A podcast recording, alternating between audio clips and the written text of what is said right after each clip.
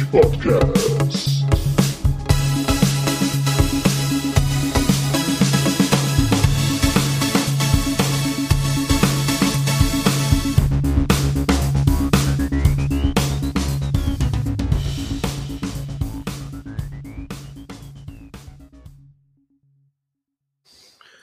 Hallo und willkommen zur zehnten Folge vom BattlePod.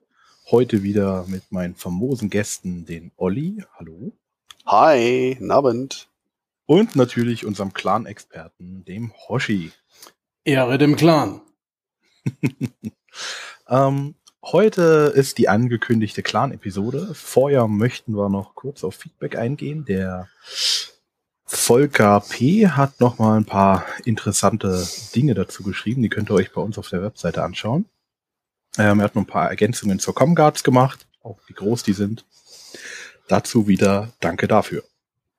Ja. Und dann gibt es noch ein paar neue Sachen in der Welt. Zum Thema MWO, glaube ich erstmal. Ja, ja, MWO ist eine, eine, Kleinigkeit quasi. Also man kann jetzt den Marauder 2 vorbestellen. Das ist äh, quasi legendärer Mech ist und ja, ist ein ganz cooles Package wieder. Ah, da muss ich einen Einspruch ehren. Der, der 3R ist der legendäre. Der 100-Tonner ist einfach nur eine fette Ab äh, Abomination, sagt man, glaube ich, im Englischen. Was sagt man im Deutschen dazu? Eine, eine, eine, ne? Tötungsmaschine? Na, das, ja, das auch. Natürlich habe ich ihn auch vorbestellt, aber nicht allein, sondern im Bundle. Im Bundle mit MacWarrior 5 Mercenaries. Genau. Denn das ist auch vorbestellbar. Und wenn man das als MWO-Spieler vorbestellt, dann kriegt man einen ganzen Haufen Goodies. Ja, und wenn man ja, ja. Founder von MWO ist, dann kriegt man sogar noch mehr Goodies. Ja, noch mehr MCs vor allem. Genau, also man, man kriegt eigentlich fast den Gegenwert zum Vorbestellwert in Dingen für MWO. Also es ist ähm, ganz, ganz eine nette Ansammlung, muss man sagen. Fand ich auch vor allem. In denselben Tagen haben sie noch freundlicherweise noch einen riesen Sale da veranstaltet. Einmal Engines zum halben Preis und auch nochmal guten Rabatt auf äh, sehr, sehr viele Mechs. Das heißt, ich hab erst, bin erst mal losgegangen shoppen mit meinen äh, plus 20k Credits, ich weiß nicht, ich glaube 24.000 MCs oder so habe ich bekommen und habe mir eine ganze Reihe von Hero Mechs gekauft, die schon lange auf meiner Wunschliste waren. Hm. Bis wann läuft es denn noch, die Vorbestellung, bis solange man die Goodies noch kriegt? Uh, also mein letzter Stand war, äh, es äh, gibt kein Enddatum. Natürlich wird es irgendwann enden, aber es gab noch kein spezifisches. Da war mal so ein FAQ, warte mal, während wir sprechen, gucke ich da nämlich mal rein. Äh, bis wann das endet. Sprecht einfach schon mal weiter. Okay. Um, ähm, ist toll. also, es gibt auch, äh, nee, das, gesehen, das, es gibt auch neues Ingame-Footage. Ja, das, das, das Lustige ist, äh, man kriegt da, wenn man vorbestellt, auch ähm, Zugriff auf den offiziellen MB5 Discord von BGI und kann dort so an so Developer-Dingen äh, mithören und solche Dinge. Also das ist sehr, sehr interessant. Und es gibt auch einen Announcement-Channel und sie haben gesagt, sie werden dort announcen, wann die Vorbestellung äh, zurück, äh, also abläuft, aber derzeit haben sie noch kein Enddatum äh, angegeben und äh, das nächste Q&A ist äh, heute, also ähm, 6 p.m. PST, also irgendwann äh, zwei in der Früh, morgen bei uns in der Früh oder so, oder drei in der Früh. Ähm, und da sind tatsächlich, also der Russ Bollock, Ryan van Willett, Derek James und Nico, der Animationsdesigner, sind alle dann im Discord und dann, wenn man vorbestellt hat und äh, ja nicht schlafen will heute, dann kann man dazu lernen. Oder man zieht sich morgen auf YouTube die Zusammenfassung rein. Das genau. ist nämlich auch eine schöne Sache. So ist es. Ja, nee, also ich habe auch gerade geguckt, es gibt noch kein Enddatum für den Sale. Es wird irgendwann mal beendet sein, aber aktuell gibt's noch keinen kein, kein Endpunkt. Es ist ein bisschen ein zweischneidiges Schwert, weil diese Community Edition ist tatsächlich eine MWO Community Edition, denn die lohnt sich halt wahnsinnig, wenn man semi bis aktiv, also semi-aktiv bis aktiv MWO spielt. Ne? Genau. Ne? Äh, sonst ist es halt, ah, selbst die Standardpackung, äh, sag ich mal, die, die, die großen Vorteile ergeben sich erst, wenn du die MCs und den Marauder halt mit einrechnest, den du dann halt bekommst. Apropos Marauder, ich habe durch Zufall vor ein paar Tagen gesehen, der Key ist äh, im Profil auch schon vorhanden. Also nicht nur die digitalen Goodies für MWO, sondern halt auch der äh, Mac selber.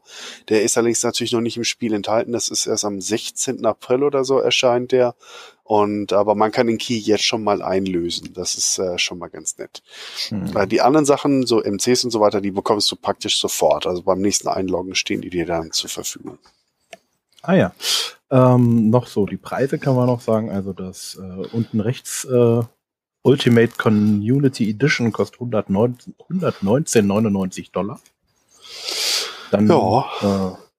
äh, ist Game- und Zusatzdinger dabei, vor allem 30.000 MC sind für Founder 60. Dann ja. äh, die Collection, die Collectors Community Edition für 79 Dollar 99 mit den 20.000 MC und die 49,99 mit 12.000 MC. Die Standard oder Standard Community Edition. Die habe ich mir übrigens gekauft, weil ich fand die Boot definitiv das beste Preis-Leistungs-Verhältnis. Also das Spiel und dann die MCs gerade als Founder für mich, das war einfach supi. Ich meine, die anderen Sachen, mhm. ey, ganz ehrlich, was will ich mit 60.000 MC?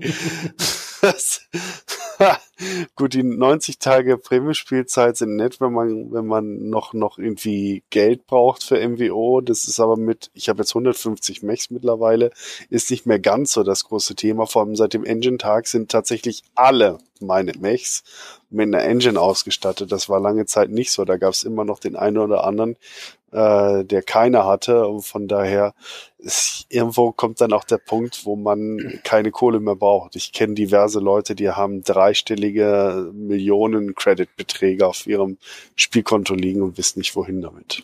Mhm. Mhm. Ja, das, also, aber es ist ja nicht nur MWO und, und Internet, aber es gibt ja auch News auf der Platte, Olli, oder?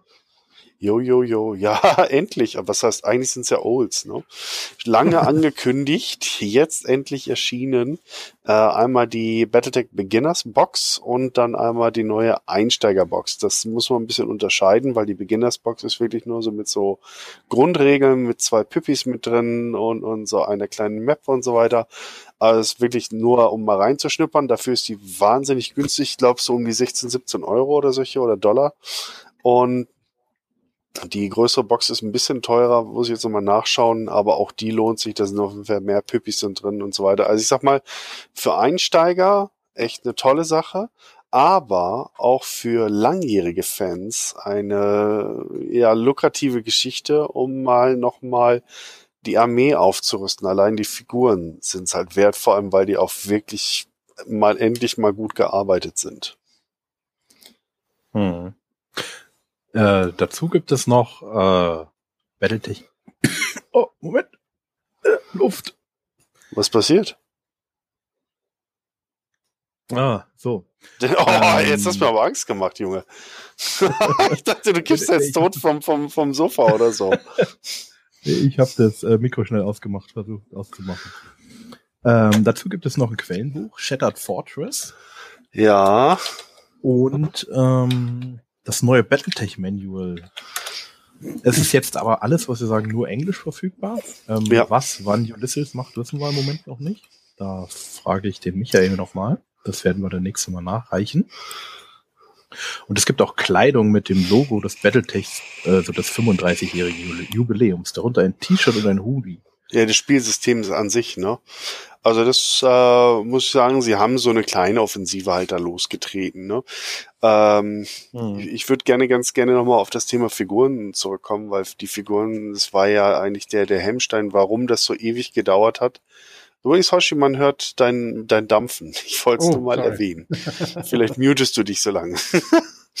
äh, die Figuren, das war halt das Problem, dass die nicht geliefert wurden und dass es halt ewig gedauert hat, bis die jetzt gekommen sind. Aber das Warten hat sich wirklich gelohnt, weil ich finde die Figuren einfach wahnsinnig ansprechend. Wenn man die letzten selbst die letzten beiden Einsteigerboxen, da gab es ja noch eine mit gemischten Pappfiguren, wo sie auf deutscher Seite nochmal die übrig gebliebenen Figuren dazugelegt haben. Das war so ein, so ein aus der Not geboren, ne? Ähm, und selbst die Editionen davor, ich glaube, wo 16 Stück oder sowas dabei waren, die waren alle so dünn und schlecht gegossen. Also die fand ich unglaublich unattraktiv. Ich hatte auch so eine Box hier liegen und habe die verschenkt, weil die Figuren mir einfach nicht gefallen haben. Da habe ich dann doch lieber die einzelnen Zinnfiguren gekauft. Und jetzt endlich haben sie mal vernünftiger. Mein, immer noch kein Vergleich zu äh, Warhammer 40k und so von der Qualität her, glaube ich. Also von den Bildern in den Händen habe ich es ja leider noch nicht gehalten, aber zumindestens schon mal eine zeitgemäße Qualität. Ja, das ist schon mal schön, ja. Es ja. ist einfach ein kleineres Franchise und da muss man einfach ab und zu auch Abstriche machen, ne? Absolut, ne, aber beschissen soll es bitte auch nicht aussehen. Nee, auf keinen Fall. Hm. Hast du mal den Handspeck gesehen von dem alten Guss, wie dünn ja, der das, war das, das und war so? Katastrophe. Ja. Oh, Katastrophe. Bah, ne? Ist ja also auch wenn du den, es hat einen Orion, glaube ich, gegeben. Wenn ich den vergleiche mit meiner schönen Zienfigur, ist ein Wahnsinn, ne? Wahnsinn, was für ein Unterschied, ne? Ich, ich verstehe das nicht, weil es ist gerade, das habe ich neulich noch gelesen, ähm, äh, da hat irgendwie einer gefragt so, hey, äh, ich bin seit Ewigkeiten wieder neu eingestiegen oder was hat sich denn geändert? Und ähm, man neigt dann immer zu, zu sagen, es hat sich nicht so wirklich viel geändert, weil die Regeln, die Grundregeln sind nur minimal überarbeitet worden in den letzten äh, 35 Jahren. Mhm. Aber sie versuchen es schon in, an anderer Stelle umzubauen und zwar von einem Einzel ich stelle einzelne Püppis auf, gerade in Verbindung mit Alpha Strike, sie wollen ein Deck-Game daraus machen. Und ich habe mhm. mir jetzt mhm. gerade zu Weihnachten, das waren meine schönsten Weihnachtsgeschenke, habe ich das ähm, Combat Manual von Haus Kurita und das von den Mercenaries für Alpha Strike bekommen, mit diesen Lanzenempfehlungen und den Boni für die Lanzen und so weiter. Ja, stimmt. Und ich, ich spiele ja jetzt auch seit ein paar Jahren so, dass ich mir halt Lanzen- oder Kompanieweise die, die Mechs bemale. Und das hat schon so einen Deckcharakter. Und dann will man natürlich auch viele Figuren haben und möglichst auch aktuelle und halt nicht nur die Sachen von vor 30 Jahren. Na, da freut man sich ja schon wieder aufs Chapter-Treffen, ne? ja. ja, ich habe schon vorbereitet. Das äh, erste Szenario steht schon mit allem drum und dran. Beim zweiten bin ich schon zur Hälfte und äh, ich bin da in regem Austausch mit Onai, was das Thema angeht. Na fein, hm. fein, fein. Wird übrigens zu eurer Freude, bis auf das Finale, was ein One-on-One ist, ne, Morgan Kell gegen Yorinaga Kurita, äh, werden das alles Alpha-Strike-Spiele sein. Cool. Wie das Finale ist ein One-on-One -on -One und davor nicht. Ja, ist ein Duell. Ne? Und da werde ich ja die klassischen Battletech-Regeln äh, benutzen, weil sonst Alpha Strike 1 gegen 1 ist ein bisschen öd. Ne? Genau, recht schnell. Eben. Aber die anderen Kämpfe davor sind mit richtig vielen Püppis und da spielen wir dann mit Alpha Strike und schönem 3D-Gelände. Und woran ermittelt man denn, wer bei dem Alpha Strike am Ende wer gegen wen kämpft? Hä? Oder sind das, oder ist das eine ein Turnier und das andere ist einfach nur so zocken? Nein, das ist ein Szenario und am Ende, du bist voll der Lore-Kenner hier, äh, Mallory's World und am Ende, am Finale, treten dann der Kommandeur der Kurita-Truppen, Yorinaga Kurita in seinem Warhammer, gegen Morgan Kell, den Chef oder einen der beiden Chefs von den Kellhounds an und duellieren sich vor den versammelten Augen ihrer Truppen. Und das ist dann sozusagen das Finale von diesem, dieser Mini-Kampagne. Und äh, ah. da beide Piloten Spezialfähigkeiten haben und die Mechs, weil es jeweils ja nur ein Mech, äh, wäre es mit Alpha Strike-Regeln etwas langweilig.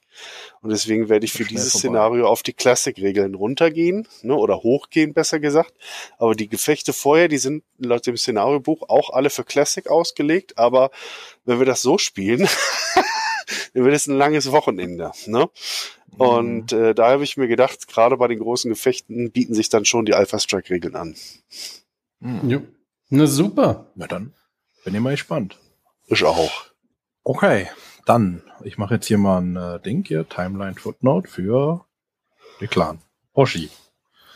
Ja, wir haben ja jetzt äh, quasi alle Nachfolgekriege und die Historie der inneren Sphäre hinter uns gebracht.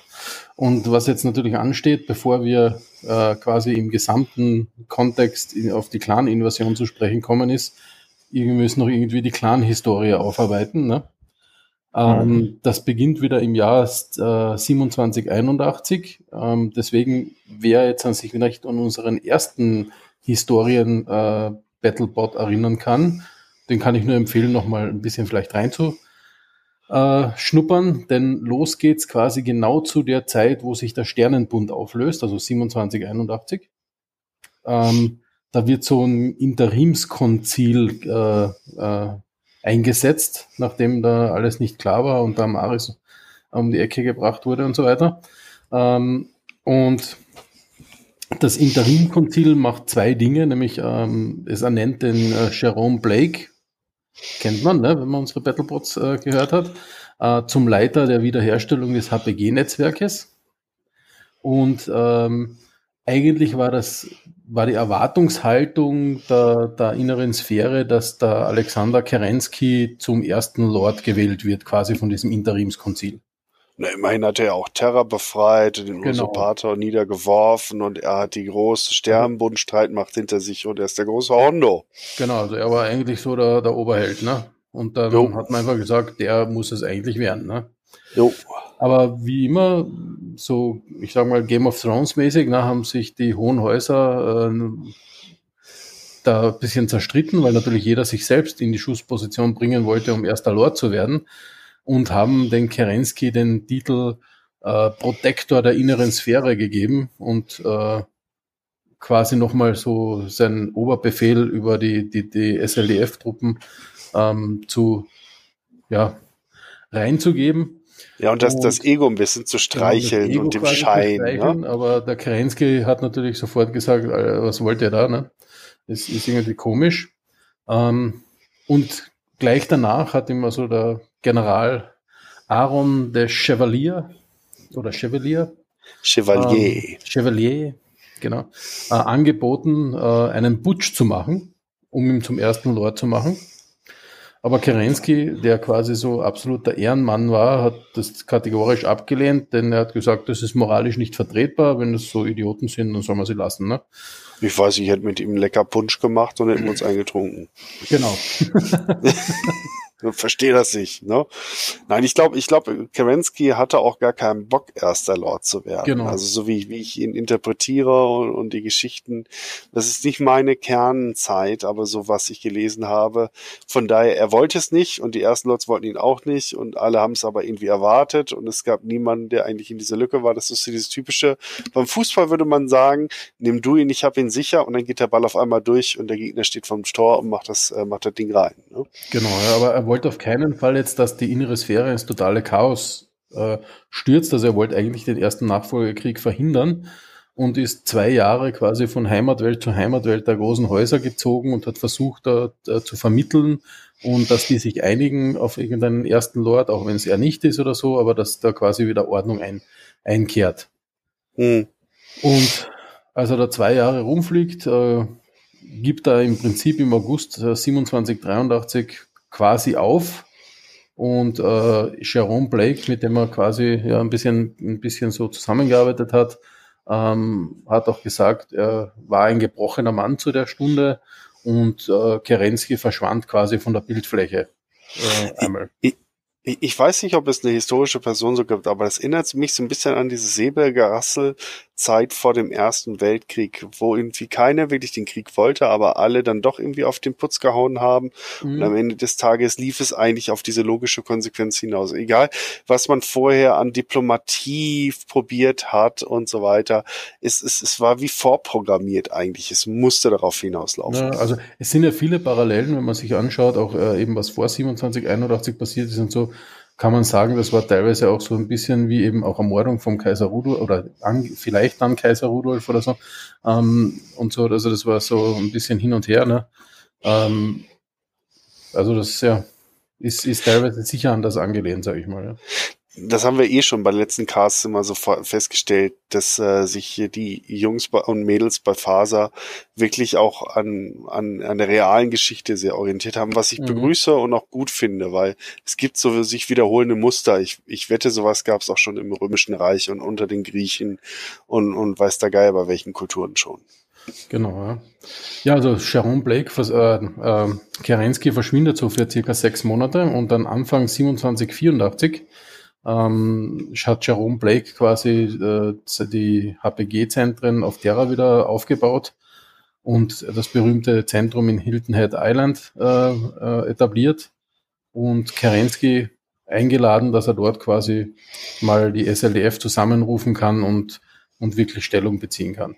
Und Kerensky macht das auch. Ja, also Kerensky geht äh, nach Terra und in Hilton Head HPG-Zentrum ähm, wird quasi die ganze Führung der SLDF zusammengerufen.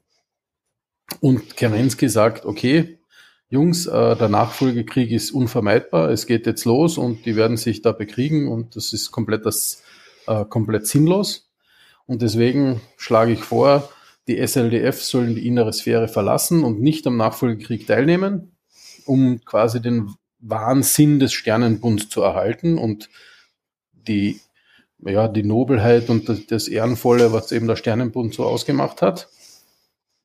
Und äh, ja, das hat vor allem Jerome Blake komplett erstaunt, was da abläuft, weil er hat eigentlich sich gedacht, dass er jetzt ähm, Kerensky genug hat und da einmal kurz drüber fahren wird über die innere Sphäre und sich doch zum ersten Lord ausrufen wird und er da irgendwie mitpartizipieren kann.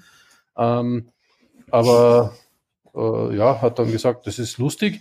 Aber was er gemacht hat, ist, Jerome Blake hat äh, zugestimmt, dass er jegliche Informationen bezüglich dieses Plans, die innere Sphäre zu verlassen, unterdrücken wird und keine HPG-Nachrichten, die Informationen darüber erhalten, übermittelt. Und das war mal gut so, weil damit wusste eigentlich keiner in der inneren Sphäre, was jetzt wirklich passiert. Und Kerensky hat dann gesagt, er will aber nicht quasi, dass seine Generäle da einfach blind ihm folgen, sondern hat eine Wahl ausgerufen und ähm, die Generäle und bis hin zu den Regimentskommandanten eingeladen, ähm, abzustimmen, ob sie mit, mit ihm folgen, äh, die innere Sphäre verlassen wollen oder nicht. Und weißt du, an wen ich immer denken muss, wenn ich an Kerensky denke in dieser Phase? Habe ich immer Jean-Luc Picard irgendwie im Kopf. Ich habe tatsächlich ihn den, äh, ich habe die Figur so nach dem Motto, ja, wir müssen darüber reden und jetzt, äh, ich, ich will nicht dafür verantwortlich sein und wir stimmen darüber ab und also mhm. ich, vielleicht ein bisschen merkwürdiger Vergleich für manchen einen, aber ich finde es toll, dass sie, dass sie eine Figur haben, die dann nicht blutrünstig irgendwie über alles drüber rubbelt, sondern wirklich sagt, ich habe genug Blut an meinen Händen, ich habe genug vom Soldat sein, in diesem Sinne lange Kriege zu führen. Ich will das verhindern und, und ziehe mich da halt raus. Genau, so ist es, ja.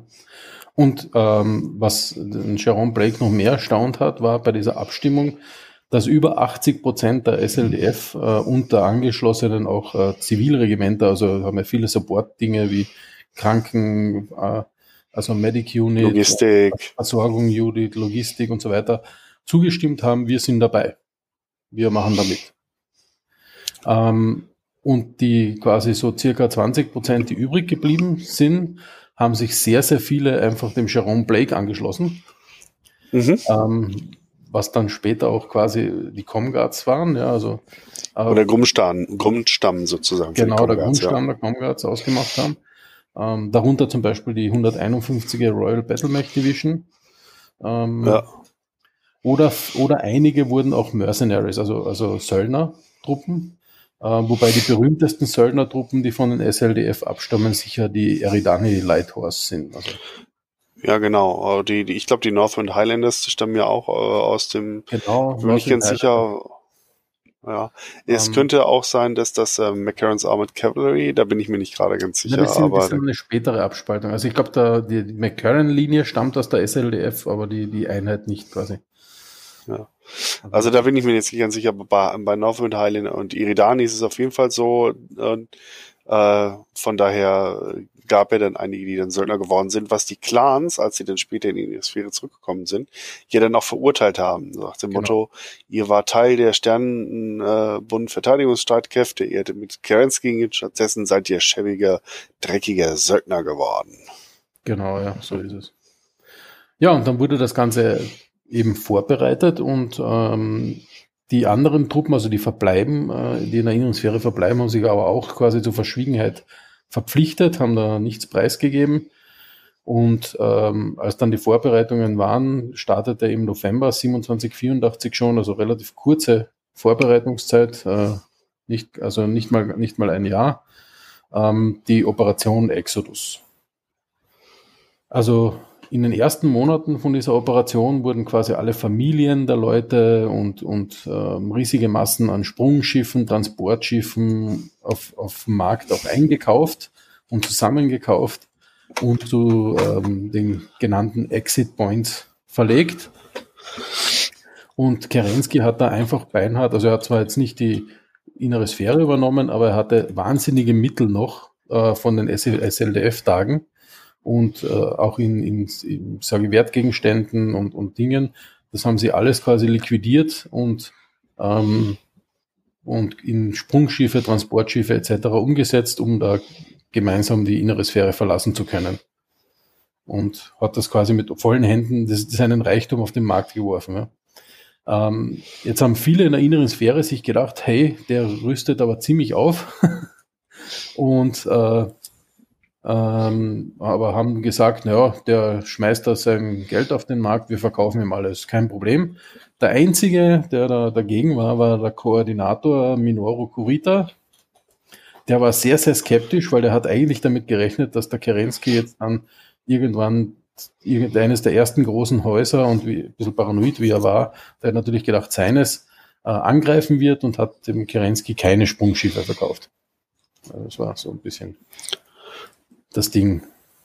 Ich habe übrigens gerade mal nachgeschaut. Also McCarrans ist definitiv nicht aus der Starlink-Zeit, sondern war die persönliche Truppe von einem McCarran und irgendwie erst im Jahr 2930 ah, okay. gegründet. Also von daher weit davon entfernt. Mhm. Ja, und dann, also nach diesen Einkäufen und, und Zusammenrotten an den Exit Points ähm, gab dann am 8. Juli 2785 äh, Kerensky wirklich den Befehl Exodus. Das heißt, die riesige Flotte sammelt sich und beginnt mit dem Exodus aus der inneren Sphäre. Am 2. Oktober sammelt sich die ganze Flotte bei äh, Neu-Samarkand und die schiere, also die Größe der Flotte war unglaublich, weil die war doppelt so groß wie alle Haustruppen äh, des, des äh, Draconis-Kombinats.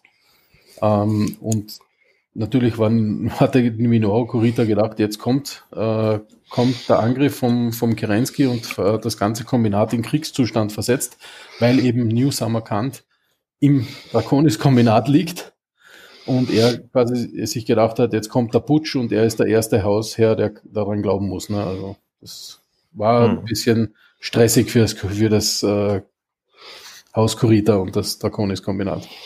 Oh. Meine Frage ist aber, wieso, also diese es sind ja hunderte, tausend, wie, wie viel sind genau abge, mit, mitgegangen? Wie viele Personen waren das? Das muss ja Millionen, Milliarden? Na, nee, Milliarden nicht. Nee, nee, nein, nein, aber äh, ich würde sagen, hoher sechsstelliger Bereich, finde ich sogar siebenstellig. Genau, also es war, es war ein hoher sechsstelliger Bereich, was, was ich weiß, waren es so. Also es, das Blöde ist, es gibt keine ganz genauen Quellen, ja. Also es wird mal von, von so 300, 400.000 geredet bis, und dann aber bis zu einer Million, ja. Also es ist, äh, ja, teilweise ein bisschen widersprüchlich, was da auch angegeben wird, ja. Hm.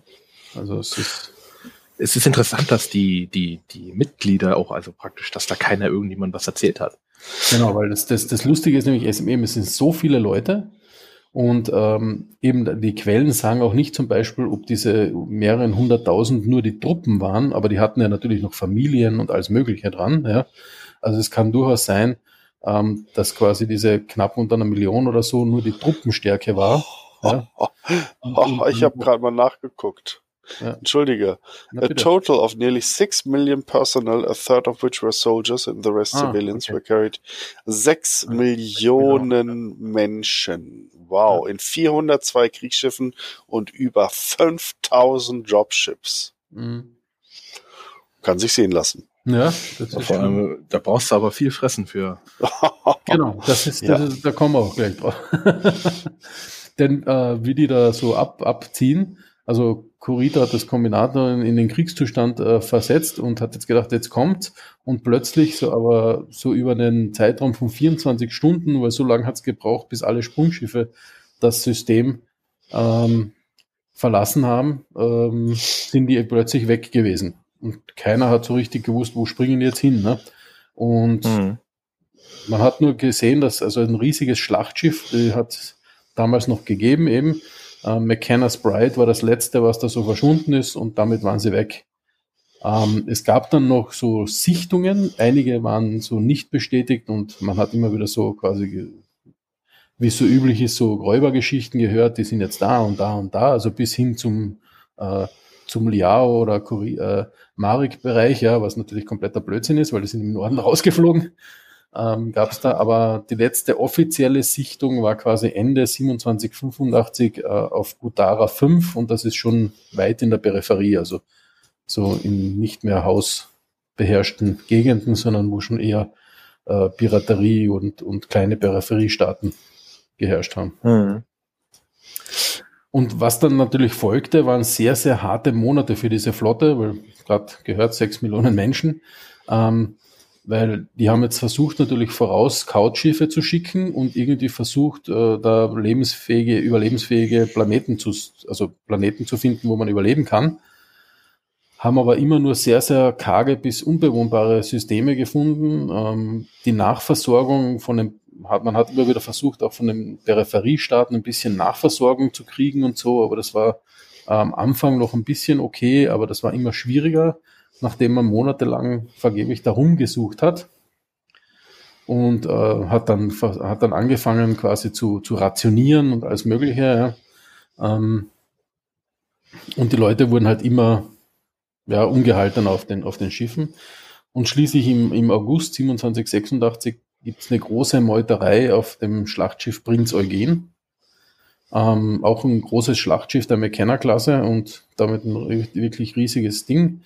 Ähm, und der Kommandant hat gesagt, so genug, Kerensky ist ein Idiot, wir drehen um, so nach dem Motto, äh, und fliegen wieder zur inneren Sphäre zurück. Ähm, aber da sieht man dann auch wieder mal Kerensky, wie er dann handelt, wenn etwas gegen die Moral der SLDF verstößt, weil er hat das natürlich sofort gesagt, das ist Meuterei. Und äh, das Schlachtschiff wurde mit kompletten, also mit allen anderen Schlachtschiffen angegriffen und komplett vernichtet mit allem, was an Bord war. Also, oh. da, also ich möchte nicht, wie viele Leute dabei waren, die einfach dafür nichts konnten. Genau, so ist es, weil es war eigentlich eine kleine Meuterei. Ja, der Kommandant des Schlachtschiffes wurde abgesetzt äh, und eben durch den einen Kommandanten ersetzt, der der dann ähm, zurück wollte und dann wurde das ganze Schlachtschiff ausgelöscht quasi. Also doch mhm. kein Picard. Schade. Und er gab zu dem Zeitpunkt seinen, seinen legendären Befehl 137 aus. Ich habe da jetzt nur eine, eine, englische Zitat, ein englisches Zitat gefunden, leider kein deutsches. Ähm, aber vielleicht mag, mag jemand dann übersetzen. Ähm, ich lese es mal auf Englisch vor. Der Befehl 137 sagte, Return to the inner sphere is impossible for us. Our heritage and our convictions are different from those we left behind. The greed of the five great houses and the council lord is a disease that can only be burned away by the passing of decades, even centuries. And though the fighting may seem to, to slow or even cease, it will erupt again as long as they are powerful, there are powerful men to covet one another's health, wealth. We shall live apart, conserving all the good of the Star League and ridding ourselves of the bad, so that when we return, and return we shall, our uh-huh. shining moral character will be as much our shield as our battle mechs and fighters. Ja, ganz wichtiger Zwischen äh, Einklinker, ne? And return we shall. Und zurückkehren werden wir. Also grobe genau. Besitz, äh, dass die Rückkehr in die Innersphäre für sie unmöglich ist, dass ihre Herkunft und auch äh, ihre Überzeugungen sich von denen unterscheiden, die sie zurücklassen. Der, der, die Gier der fünf großen Häuser und äh, des Council Lords, also dieser, dieser äh, wie, wie hast du es vorhin genannt, äh, diesem Zusammenkunft oder diesem mhm. Rat, ne? Ist also eine Krankheit, die man nur ausbrennen kann und zwar über die Jahrhunderte. Äh, und äh, dass sie, auch wenn die Kämpfe jetzt so langsam nachlassen und vielleicht sogar eingestellt werden, sie werden wieder aufflammen und solange es mächtige und machthungrige Männer gibt, die äh, den Reichtum des anderen beneiden, äh, wird es so weitergehen. Und sie mögen abseits davon leben und all das Gute bewahren, bewahren, conserving, dass die der Sternbund äh, bot und äh, dass sie das, das Böse von sich fernhalten und, und, und weghalten oder abschneiden, ähm, dass sie dann eines Tages wieder zurückkommen und zurückkommen werden wir oder sollen wir oder müssen wir und ihr äh, glänzender moralischer Charakter wird äh, ihr Schild sein, genau wie ihre Battlemax und, äh, äh, und Flieger. Ne? Mhm. Und im Prinzip hier drin liegt eigentlich schon der Widerspruch der Clans, der Bewahrer und der Kreuzritter. Ne? Mhm. Rückkehr. Wie Rückkehr? Ausbrennen, wegbrennen, das Böse wegschneiden, aber auch bewahren und den moralischen Highground, also äh, das, äh, die moralische Deutung sozusagen dann auch zu, zu übernehmen. Also ich glaube, gerade in dieser Rede, wenn man äh, als Kleiner kann man unglaublich viele Positionen und die kann man weitlich interpretieren. Mhm, so ist es, ja. Also sicher so ein kleiner Grundkern von dem, wie sich es dann entwickelt später. Ja. Ja, und kurz, kurz nach dieser Meuterei, äh, also am, am 24. August, äh, also Ende August dieses nach der Meuterei, ähm, findet die Flotte tatsächlich fünf Planeten, die sogenannten Pentagon-Planeten oder Pentagon Worlds, ähm, die sehr, sehr spärlich und karg sind. Ähm, und eigentlich will Alexander Kerensky jetzt da weiterfliegen, aber Nikolaus Kerensky, also sein, Don, äh, sein Sohn, äh, bedrängt den Vater quasi, sich hier niederzulassen, da er befürchtet, dass sonst weitere Meutereien und Dinge ausbrechen könnten und, und sie selbst so in ein bisschen im Krieg äh, verfallen könnten. Ja. Und ähm, Alexander Kerensky lenkt dann ein und gibt den Befehl, dort zu landen. Und das ist auch quasi der 24. August wird von den Clans auch als Tag der Gründung der Clans gefeiert, obwohl es eigentlich noch nicht so weit ist. Aber das, das ist einfach, die, His die Historie wird ein bisschen verschönt dargestellt, oft in den ganzen Clan-Berichten, sage ich mal. Auch, ne? ja, ich glaube auch, dass es mittlerweile eine, eine gefühlt zerlumpte Truppe ist, die sehr lange unterwegs war, ne? genau, ja. äh, wo auch mittlerweile untereinander, also dieser moralische Highground, von dem er da äh, faselt, dass diese moralischen Charakter mittlerweile auch schon einem ganz äh, drängenden Überlebenswillen, ne?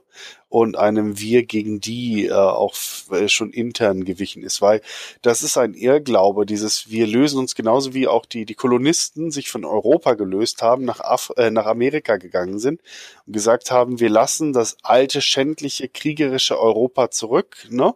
die europäischen Kriege, wir schaffen eine neue Gesellschaft indem wir die Urbevölkerung ausrotten, unterwerfen, Sklaven importieren und eigentlich dieselben Kriege fortführen, die in der Heimat genauso waren. Also das ist auch wieder hier zutiefst menschlich, dieses Gefühl, wir lassen das einfach zurück. Dabei liegt ja diese moralische Ambivalenz in den Menschen, in allen Menschen, auch in den besten Menschen.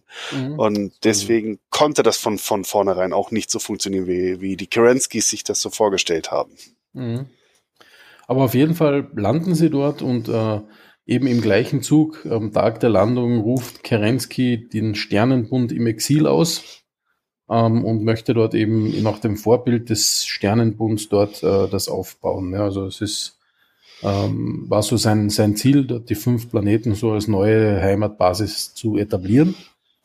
Und in den, in den darauf äh, folgenden Jahren gelingt ihm das auch quasi, weil trotz der harten Bedingungen auf dem Planeten oder vielleicht gerade deshalb wird sehr, sehr viel vorangebracht äh, in dieser Zeit. Es werden auch Scouting-Missionen äh, weitere durchgeführt, noch weiter von der Peripherie weg. Es wird das sogenannte Kerensky Cluster entdeckt ähm, mit äh, Strana Mechti als, als Hauptwelt. Ähm, und ähm, es werden erste quasi Siedelungsefforts in diese Richtung geschickt, ähm, aber noch nicht intensiv. Und ähm, es wird sehr, sehr viel quasi da, da losgetreten. Also von 2786 bis 2794 geht es da eigentlich recht gut bergauf. Aber äh, die Ruhe, es war nur die Ruhe vor dem Sturm quasi. Und äh, 2794 kriegen sich plötzlich Gruppen ehemaliger kapellanischer Kräfte ähm, mit ein Anhängern von Haus Davion in die Haare und liefern sich um die Ressourcen einer dieser Pentagon-Planeten ähm, ein kräftiges Gefecht. Alexander Kerensky versucht da wieder mit absolut roher, eiserner Gewalt dem einen Riegel vorzuschieben und ähm, vernicht, will, will quasi gleich beide äh, der, der Truppen, die sich da bekämpfen, einfach vernichten und auslöschen, schafft das aber nicht ganz, weil dann ähm, auch noch weitere Kämpfe hoch, äh, hochlodern und ähm, Leute quasi so ein bisschen nationalistisch plötzlich werden, ja, die eigentlich mit ihm, mit den guten Vorteilen da mitgezogen sind, aber dann vielleicht doch nicht so dabei waren. Und das hat natürlich den Alexander Kerensky sehr, sehr gestresst vermutlich, ja, weil mitten in diesen Kämpfen, die dann so ausbrechen äh, über die nächsten sechs, sieben Jahre, ähm, im Jahr 2801 verstirbt Alexander Kerensky an einer Herzattacke. Und dieser ganze Krieg hält quasi noch so 20 Jahre weiter, äh, schwelgt er in diesen Pentagon Worlds. Ähm, wird auch später bekannt als der Exodus Bürgerkrieg und da wird quasi gefeitet, was das Zeug hält. Ja, und ich möchte mal ganz kurz nochmal aufs Ende von Kerensky. Also äh, vielleicht wirkte er auf die Menschen eher wie so ein Picard und in Wirklichkeit war er eigentlich eher so ein Tywin, Les äh, Tywin Lannister. Ja, kann sehr leicht sein, ja der ja auch nicht vom, vom Herzen ein, zumindest kein grundböser Charakter war, aber einfach das gemacht hat, was aus seiner Sicht notwendig war, um seine Kultur, sein Haus und, und so weiter zu verteidigen und im Endeffekt dann doch eher zum, zum, zum nötigen Mittel gegriffen hat, auch wenn es wirklich sehr, sehr hart gewesen ist. Ne? Mhm. Also in der Zeit von diesem Krieg zogen sich auch alle Kräfte, also auch nach dem Tod von Alexander Kerensky, zogen sich alle Kräfte wieder auf diese Pentagon, auf die fünf Welten zurück. Ähm, und quasi auf allen dieser fünf Welten brach, brach der Bürgerkrieg aus. Ähm, Nikolaus Kerensky wollte das dann nicht mehr mit anschauen und hat dann gesagt, okay, alle, die da nicht mehr mitmachen wollen, kommt mit mir mit ähm, und wir lassen die sich bekriegenden Parteien da auf den fünf Planeten zurück und wir fliegen weiter und ruft quasi den zweiten Exodus aus.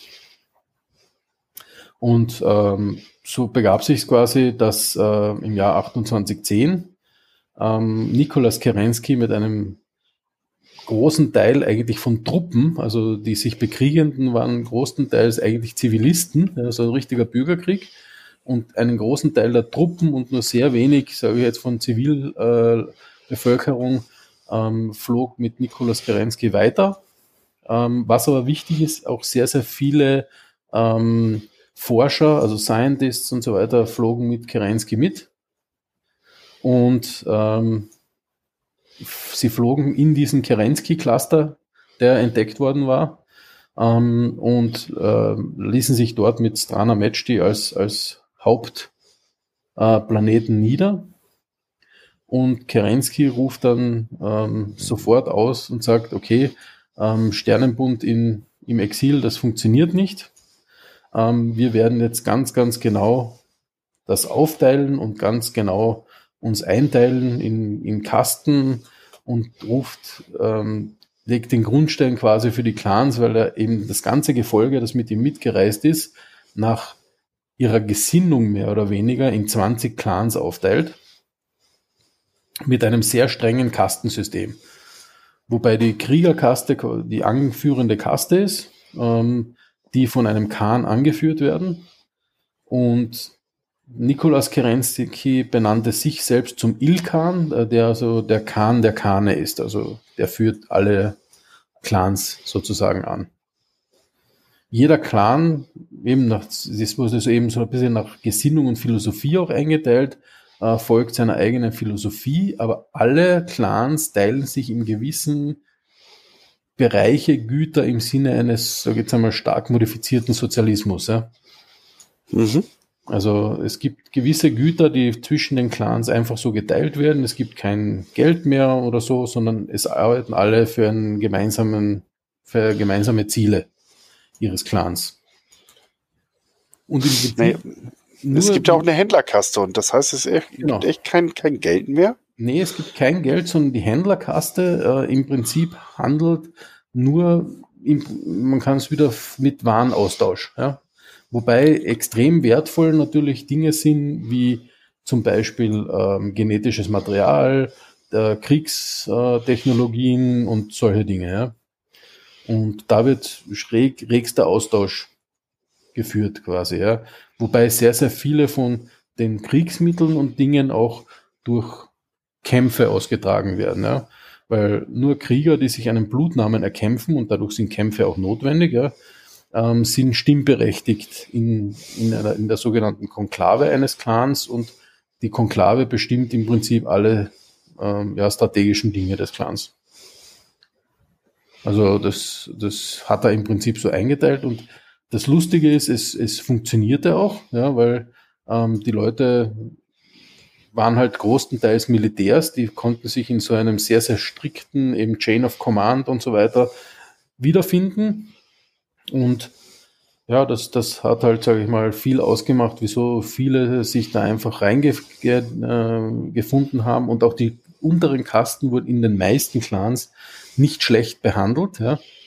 Ähm, Gibt es einige Clans, die sich da sogar sehr, sehr hervorgetan haben. Ja. Ähm, um Was sind die unteren Kasten? Also alles, was nicht Krieger waren. Händlerkaste, oh, okay. äh, Forschungskaste, äh, Arbeiterkaste äh, und so weiter. Also da gibt's gibt's diverseste Kasten. Ne? Ja, das ist ganz mhm. interessant. Äh, es gibt ja die, die Jadefalken-Trilogie, die in dieses Thema ein bisschen eintaucht. Genau. Äh, ich denke mal, die meisten unserer Zuhörer werden die gelesen haben oder interessiert sie einfach nicht.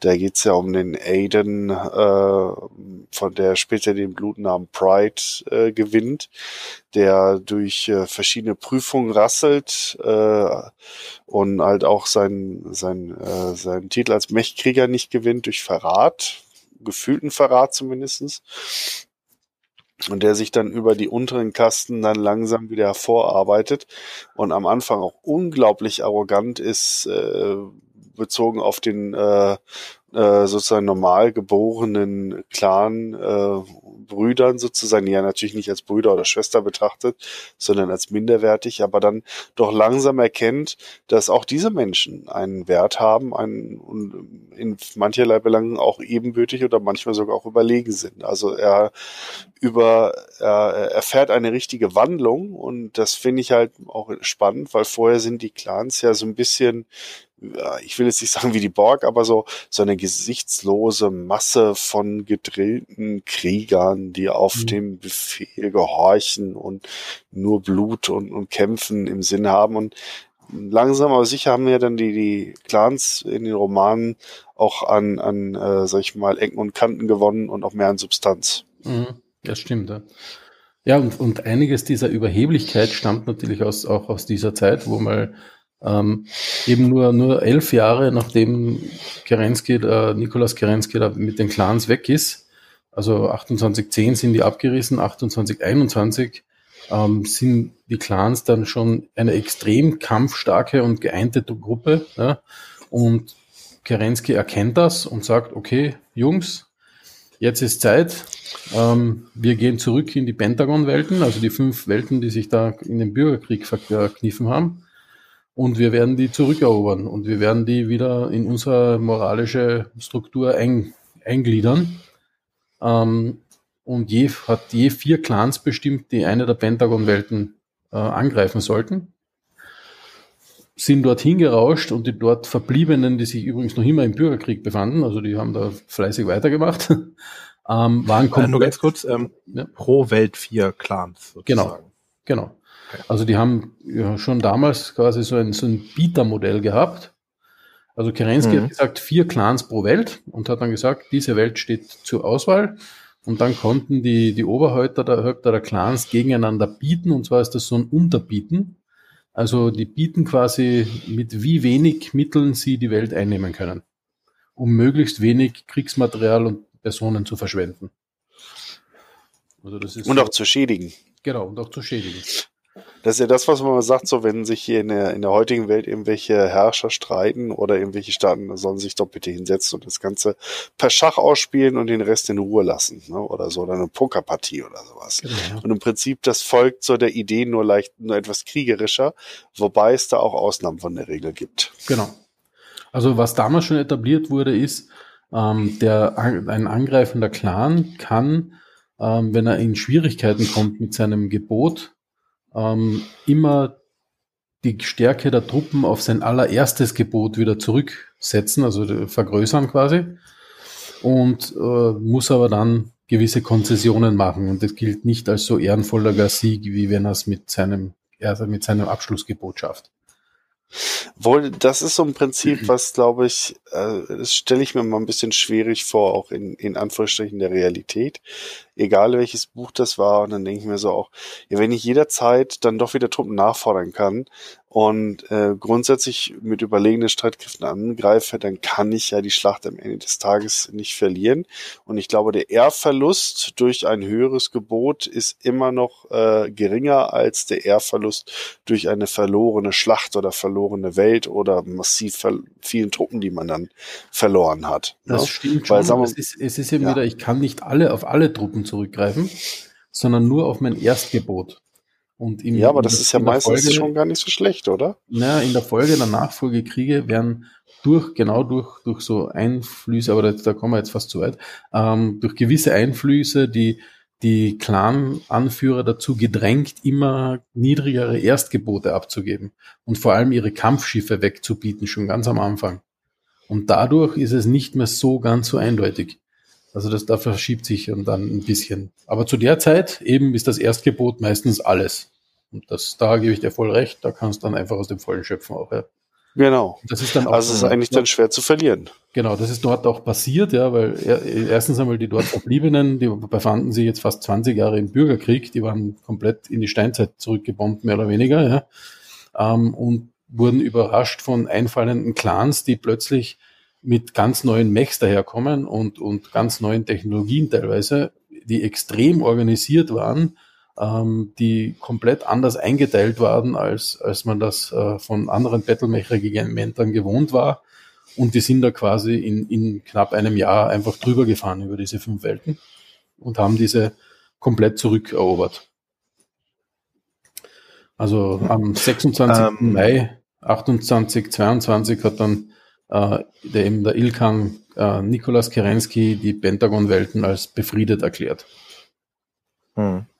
Äh, noch eine Frage zu den Bieten. Du hast gesagt, die müssen auch Konzession machen. Also nicht nur der Ehrverlust, sondern auch Konzession. Also genau. Also meistens, dann, meistens heißt das dann, dass äh, die Händlerkaste vor allem dann wieder eintritt, ja, und so einen Deal macht. Ja, ihr bekommt das und das von uns und so weiter, ähm, weil wir euch quasi ja unterboten haben, aber und ihr deswegen nicht kämpfen konntet. Deswegen gibt es dann so Austausch, Materialaustausch meistens. Ja. Hm. Interessant ist halt auch, dass äh, wahrgeborene Klaner später äh, dann auch äh, die Versagen in ihrer Ausbildung oder in den entscheidenden Prüfungen halt in die Kasten nach unten durchgereicht werden. Ich hatte es ja gerade mit Aiden Pride schon mal angesprochen, aber das ist gängige Praxis. Also Aiden Pride war keine Ausnahme, sondern der Regelfall. Wer in der Ausbildung zum Krieger nicht verstarb oder es schaffte, bevölkerte die unteren Kasten, gerade die Wissenschaftlerkaste zum Beispiel, aber halt auch die Händler und andere wurden oder werden auch zu einem beträchtlichen Teil von gescheiterten, wahrgeborenen Kriegern bevölkert. Mhm. So ist es, ja. Ja, und eben am 26. Mai 2822 ist eben dieser Befreiungstag, wird auch von den Clans als Befreiungstag gefeiert. Ähm, an diesem Tag gibt es normalerweise keine Kriegshandlungen auch, ist ganz lustig. Ähm, und natürlich gab es aber dann auch nach dieser Befriedung noch einige, sage ich jetzt mal, Opposition zu den Clans, ja, die ähm, halt gesagt haben, oh, was macht ihr da jetzt? Und ist aber nicht so unser Ding, ja. Und da zeigte sich wieder, dass Nikolaus Kerensky der Sohn ist vom Alexander Kerensky, denn alle diese Opposition wurde einfach mit Clantruppen mit absolut brutaler Hand einfach ausgelöscht. Ja. Ähm, das was ging so weit, dass einige der Clan-Khans äh, sich sogar ein bisschen gedrängt zeigten und, und ähm, und da irgendwie gesagt haben, naja, muss das wirklich sein? Und einer der ersten, der da quasi ähm, sich äh, auf, ein bisschen auflehnte, war der Khan der Jadefalken. Und der wurde aber sofort von seinem Sackhan, das ist so der Stellvertreter im Prinzip, exekutiert ähm, und als Geschwür bezeichnet gegen die Clan-Philosophie. Und er hat so quasi das, dieses Geschwür entfernt. Äh, Nikolaus Kerensky hat dann sofort gesagt, super, du bist der neue Khan. Also das ähm, ging da so ein bisschen hin. Aber dann passiert es tatsächlich, dass äh, kurz darauf äh, der Clan Wolverine und sein Khan ähm, gesagt hat, nee, so geht's nicht weiter, das ist alles ein bisschen zu viel für uns, wir machen eine Demokratie. Und da das Ganze ja eher ein bisschen sozialistisch und halt äh, durch Nikolaus Kerensky auch diktatorisch geführt wurde, das Ganze, und zwar eine gewisse, eine gewisse Abstimmungsdemokratie in einer Konklave herrschte, aber nicht so tatsächlich, ähm, war das natürlich allen in, in, in Dorn im Auge, weil die äh, Clan Wolverine Khan hat im Prinzip gesagt, wir machen Demokratie, jede Kaste kann mit abstimmen und das kommt dann und so weiter. Also das war. We weißt, woran mich das so ein bisschen erinnert, wenn, wenn du das so erzählst, an den Stalinismus? Absolut, ja, genau. Ja, Nicholas Kerensky als der oberste hier der Generalsekretär, der hat dann sein Zentralkomitee um sich herum. Und da gibt's dann auch äh, schon ähm, so ein bisschen Wahlen und so weiter, aber im Endeffekt ist es doch eine ganz klare Pyramide, an deren Spitze halt der große sozialistische Führer jetzt in diesem Fall dann halt steht. Ne? Mhm. Und auf dessen Geheiß dann auch mal Leute über die Klinge springen. So ist es. Und so passiert es dann auch mit dem Clan Wolverine. Denn Nikolaus Kerensky ruft dann ein sogenanntes Trial of Annihilation aus. Und das bedeutet, dass ein Clan eben gegen die Clan-Philosophie verstößt und von allen anderen Clans gemeinsam ausgelöscht wird. Und das haben sie auch wirklich durchgezogen. Also der Clan Wolverine und alle seine Anhänger, Zivilpersonal, was immer da war, wurde komplett ausgelöscht. Also wirklich. War das nicht Betrayal of Ideas? Der, der. Betrayal ähm, of Ideas war das, genau. das Buch von Blayley Pardo, ne? Genau. Ja, das ja, habe ich ja. sogar auch gelesen. Und äh, es war, ging sogar so weit, dass dann vom großen Clan-Konklave, also wo alle Clans zusammenkommen, äh, gesagt wurde, das Aussprechen des Namens Clan Wolverine wird mit dem Tod bestraft. Und deswegen äh, wird dieses, dieser Clan nur noch als der Clan, dessen Name nicht ausgesprochen wird, genannt. Also so ein bisschen Voldemort-mäßig. Wobei das echt, also gerade die, die, die, die Wolverines haben ja auch äh, diese Kasten durchlässiger gestaltet. Die wollten das nicht so rigoros genau. machen und sie waren auch genau. erfolgreich damit, Absolut, weil ja. Ja die Kasten dadurch sich, die niederen in Anführungsstrichen, sich äh, gleichgestellter fühlten, motivierter waren. Genau. Sie haben die erste äh, moderne ERPPC, glaube ich, sogar erfunden. Mhm. Also die kleinen ERPPC. Sie hatten die ersten Mech-Designs wieder neu entworfen und dergleichen. Und die hatten halt wahnsinnig Erfolg, aber haben damit natürlich dann auch den, den Neid der anderen Clans auf sich gezogen. Und da gab es dann halt gerade der Clan Widowmaker, der mhm äh, sich dann angegriffen fühlte oder bedroht fühlte und dann äh, hinter den Kulissen int intrigierte. Genau so ist es. Ja. Es ist ja auch teilweise wird ja auch gemunkelt, dass also so im Jahr 28, 22 auch äh, wurde, hat das Kerensky auch die Clans immer mehr so strukturiert und ähm, hat mit diesem genetischen Brutprogramm für Krieger quasi angefangen, ja, wo eben die besten Gene für Krieger hergenommen wurden, um Krieger im Prinzip im, äh, im Reagenzglas zu zeugen, ja, ähm, in sogenannte SIPCOs einzuteilen und, und ein direkten Kriegsprogramm zuzuführen und so weiter. Und ähm, es wird auch quasi, ist es nirgends richtig bestätigt, aber es wird auch gesagt, dass eben auch viele dieser gentechnischen äh, Errungenschaften äh, vom Clan Wolverine stammen. Also. Weil eben gerade die Forscherkaste, halt sehr, natürlich sind sehr gebildete Leute, die möchten natürlich gern mitbestimmen, ja, also die waren natürlich da sehr angetan davon.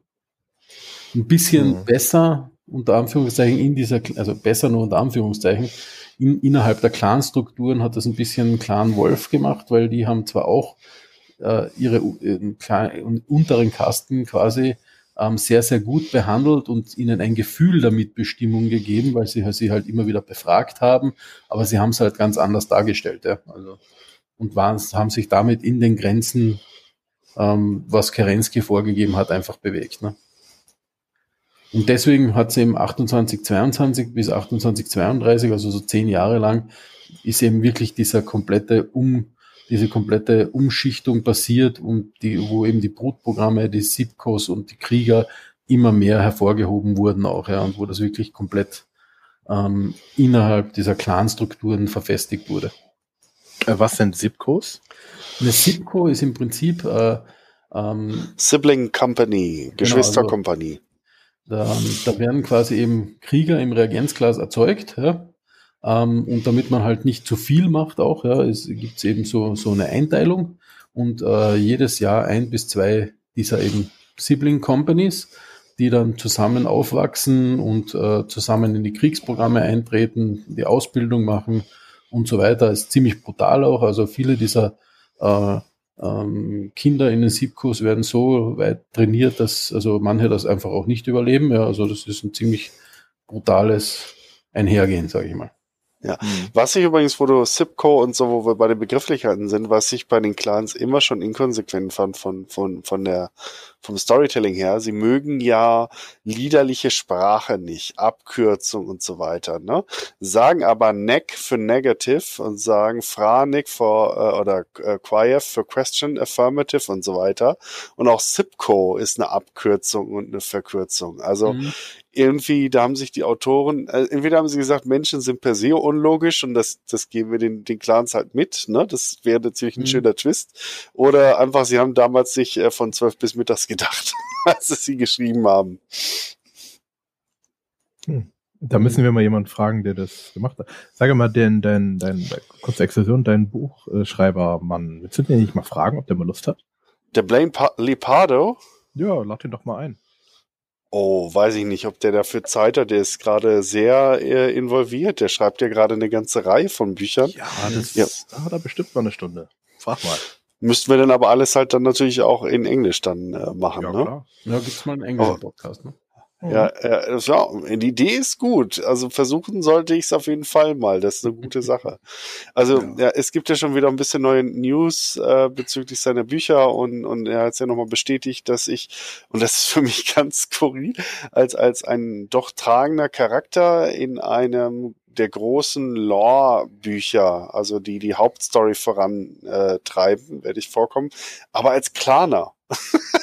Jetzt bin ich seit 1994 Kuritist und auf einmal würde mein Name für einen klaren Navy-Offizier, also Marineoffizier dann, also nicht Schiffe, sondern Raumschiffe, dann auftauchen. Und ich hoffe nur, dass äh, ich die äh, Nachbearbeitungsphase überstehe, denn äh, es ist noch nicht ganz klar, weil wenn jetzt der Editor, der Redakteur, der das bearbeitet, sagt, Oliver Hake, was ist das für ein doofer Name, den schreibe ich um oder tausche ich aus gegen äh, Max Mustermann, dann habe ich natürlich immer noch Pech gehabt. Das ist so noch das ja, Damoklesschwert. Ja,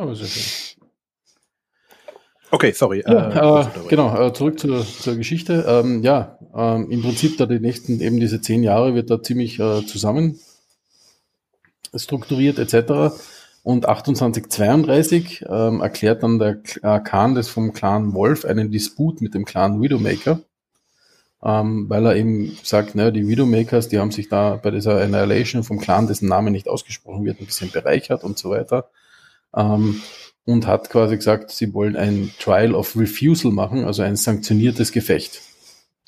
Und ähm, die haben sich da eben bekriegt miteinander äh, sanktioniert auch. Also der Kerensky hat gesagt, okay, Trial of Refusal, das ist in unseren Regeln drinnen, das machen wir.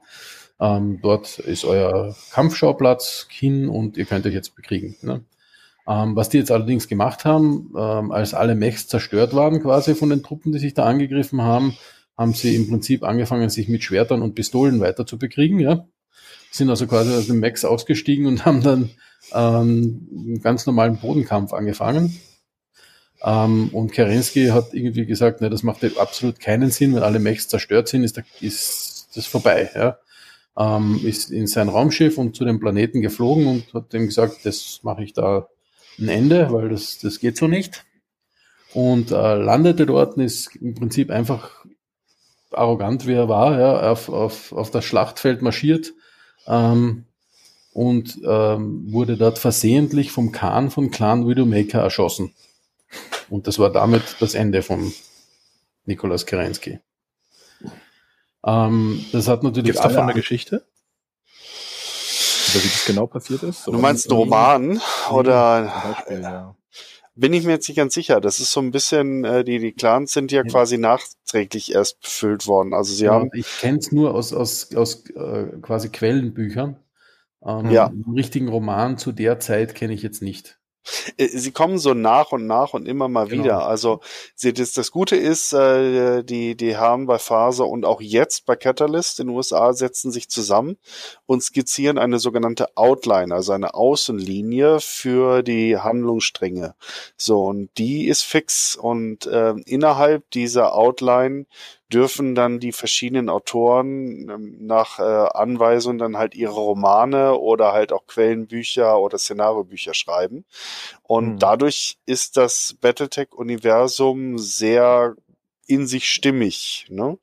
Natürlich mit allen Wohl und Wehe von Science Fiction und ausgedachten Lore. Ne? Aber äh, im Vergleich zu vielen anderen Universen muss man sagen, ist es recht stringent. Und so nach und nach erscheinen jetzt immer mal wieder auch Romane, die gerade aus zu der Clanzeit existieren mhm. und die mhm. halt zu dem passen, was wir halt sonst auch über sie gelesen haben.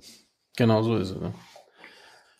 Ja, und äh, die anderen Clans waren natürlich nicht erfreut darüber, dass jetzt ihr Ilkan, Nikolaus Kerensky, den sie ja fast schon als, als äh, Heiland verehrt haben, ja, ähm, ja. da einfach erschossen wurde, obwohl es versehentlich war, aber das haben, haben sie ignoriert. Haben sie gesagt, okay, wir treten alle in diesen Konflikt ein und haben im Prinzip alle Kriegsassets äh, vom Clan Widowmaker ausgelöscht, haben jetzt aber nicht so wie beim Clan Wolverine des, den ganzen Clan ausgelöscht, ähm, sondern wirklich halt alles, was an Kriegsmaterial da war von den Widowmakers, haben sie vernichtet. Ähm, und die, der interimsmäßig ähm, ge äh, gewählte Clan, äh, Chef quasi von den Widowmakers, weil den Khan haben sie natürlich gleich umgelegt, ähm, hat dann sich ergeben, äh, bedingungslos und die verbleibenden Truppen und die zivilen Kasten von Clan Widowmaker wurden dann an Clan Wolf weitergegeben und in diesen in Clan Wolf absorbiert weil eben die anderen Clans gesagt haben, ja, die Clan Wolf hat dieses Trial of Refusal zu Recht angefangen, ja, also sollen sie auch als Gewinner die Lorbeeren ernten und quasi das alles vom Clan Widowmaker einkassieren. Ja, ähm, deswegen ein sind ja, denkt, ne?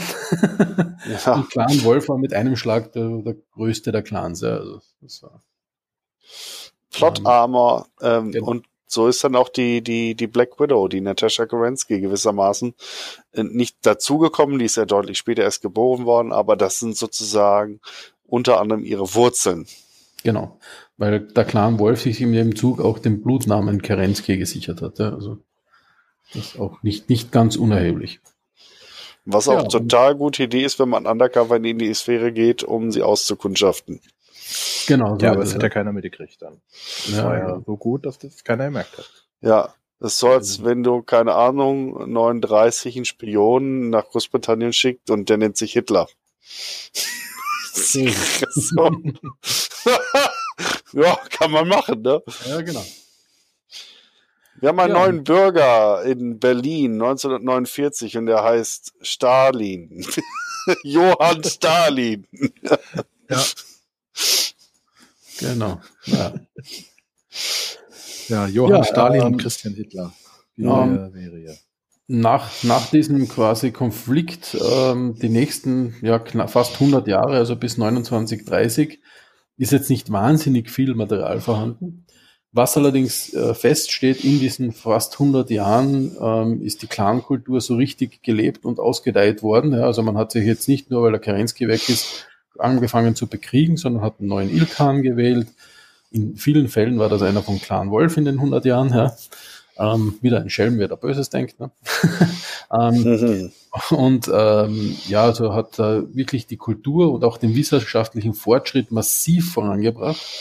Ähm, Im Jahr 2854 zum Beispiel wurde der Omnimech entwickelt durch äh, Clan Coyote und Clan Seafox. Ähm, und die haben, waren die größten Verbündeten von Clan Wolf Also das, das äh, hat natürlich dem sofort geholfen und die hatten eben diese Omnimax, die zu dieser Zeit natürlich wahnsinnig ähm, cool waren, ja, ähm, und auch längere Zeit noch genauso cool bleiben durften. Ja.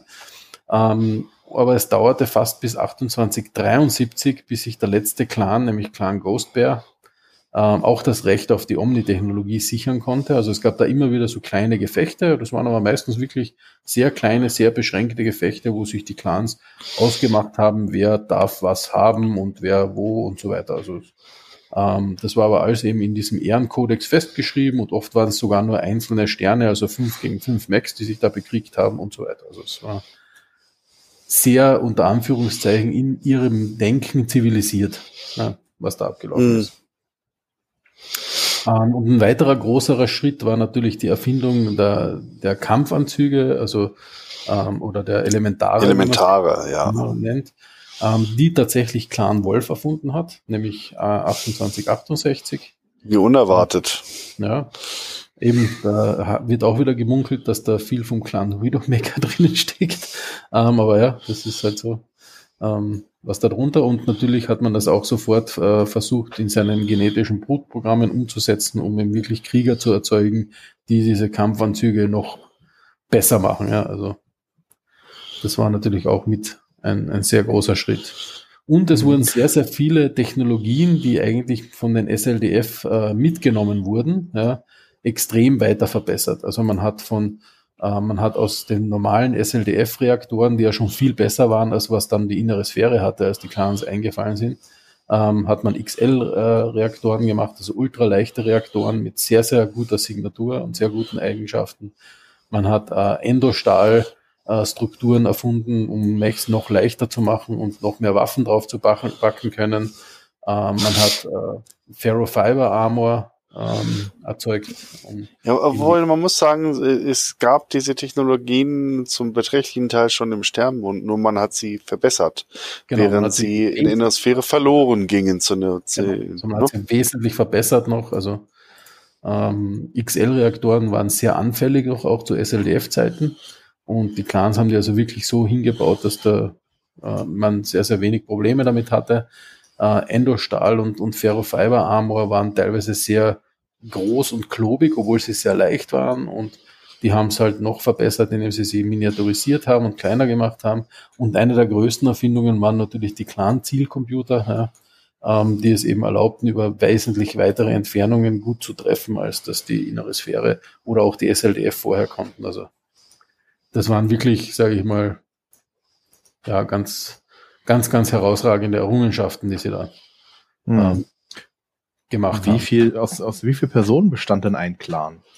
Also abgesehen vom Clan Wolf, der ja anderthalbfach so groß war. Puh. Ähm, das ist nicht genau festgelegt, weil die haben sich natürlich auch äh, auf, in diesem ganzen Kerensky-Cluster dann ausgebreitet. Und wie man weiß, wenn was, was Menschen wirklich gut können, ist sich vermehren. Ne? Ja. das, das war eine, war eine über 100 Jahre. Und man weiß ja auch zum Beispiel, ähm, wir haben uns jetzt hier auf der Erde in den letzten 100 Jahren sagenhaft vermehrt. Ja. Das heißt, wenn es den Leuten gut geht, und das war ja auch so, eben die, die Clans selbst haben das als das goldene Zeitalter bezeichnet, ja, mhm. ähm, dann vermehrt man sich besser. Und aber natürlich ist es nicht eigentlich, wenn es einem schlecht geht, verbessert sich besser? Dann naja, geht es ja genau umgekehrt, umso wen, weniger Leute überleben. Ne? Ja, aber also unter, die Strategie, sich zu vermehren, ist in schlechten Zeiten gut, aber weil die Chance verteilt wird, dass, dass doch wer überlebt, ja. Aber ähm, ich meine mit schlechten Zeiten vor allem eben auch so Dinge wie, wenn du wirklich Hungersnot hast, dann überleben nicht viele Leute, ja. Wenn, mhm. so wie es in den Pentagon Worlds zuerst war, ja. Wenn, mhm. wenn, wenn du Seuchen hast und solche Dinge, dann hast ein Problem. Ja? Also ich, ich, ich denke mal, das wird schon eine, eine, eine Millionenbevölkerung sein, über mehrere Planeten ja, hinweg und so, ne? Absolut, also das, das war definitiv auf jedem Planeten mehrere Millionen von Leuten irgendwann. Ne? Aber von der, von, der, von der Größe des Militär, des Clan-Militär selbst zusammengefasst, ist bei weitem nicht so groß wie das der inneren Sphäre. Und das war ja mhm. auch äh, der Punkt, warum die innere Sphäre überhaupt eine Chance hatte in 30, 49 und in den Folgejahren. Die Claner waren darauf angewiesen, schnell, hart zuzuschlagen und sozusagen im Blitzkrieg alles niederzuwerfen. Sobald sobald sie gezwungen waren, längere Feldzüge zu führen, kamen ihre Nachteile oder ihre Schwächen halt zutage. Und auch wieder eine interessante Analogie, weil solche Konflikte hat es natürlich in der Realität auch gegeben. Ähm, Vietnamkrieg. Vietnamkrieg, äh, die, die äh, Truppen waren halt wesentlich kleiner, waren War of Attrition. Du hast äh, auch das Risiko bei der zweiten Operation, ihr zweiten, zweiten äh, äh, Irakkrieg äh, von den Amerikanern. Die haben ja auch mit einer verhältnismäßig kleinen Truppe angegriffen und natürlich Zweite Weltkrieg. Äh, die deutsche Seite war nicht auf lange Kriege ausgerichtet und musste den dann folgerichtig im Endeffekt verlieren. Ne? Und das haben die in das mhm. Ferler irgendwann mal spitz gekriegt und haben eben versucht, den Clanern diese langen äh, Guerillakriege und, und äh, aufzudrängen und sie damit dann halt abzunutzen. Ja, so ist es. Ja.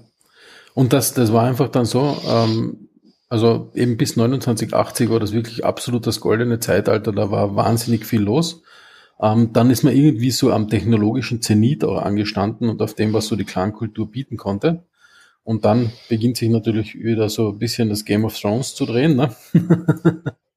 ähm, und man, sp äh, die, man spricht dann eher vom politischen Zeitalter, das dann gekommen ist, weil die Clans sich dann auch immer mehr gespalten haben, nämlich in Clans, die so im Sinne der Bewahrer, also Warden-Clans waren und gesagt haben, okay, die innere Sphäre muss man beobachten, aber und wenn was schief läuft oder so, dann kann man ja angreifen und, und sie, oder ihnen helfen sogar, ja aber man soll jetzt nicht aktiv eingreifen, weil soweit ist die innere Sphäre noch nicht.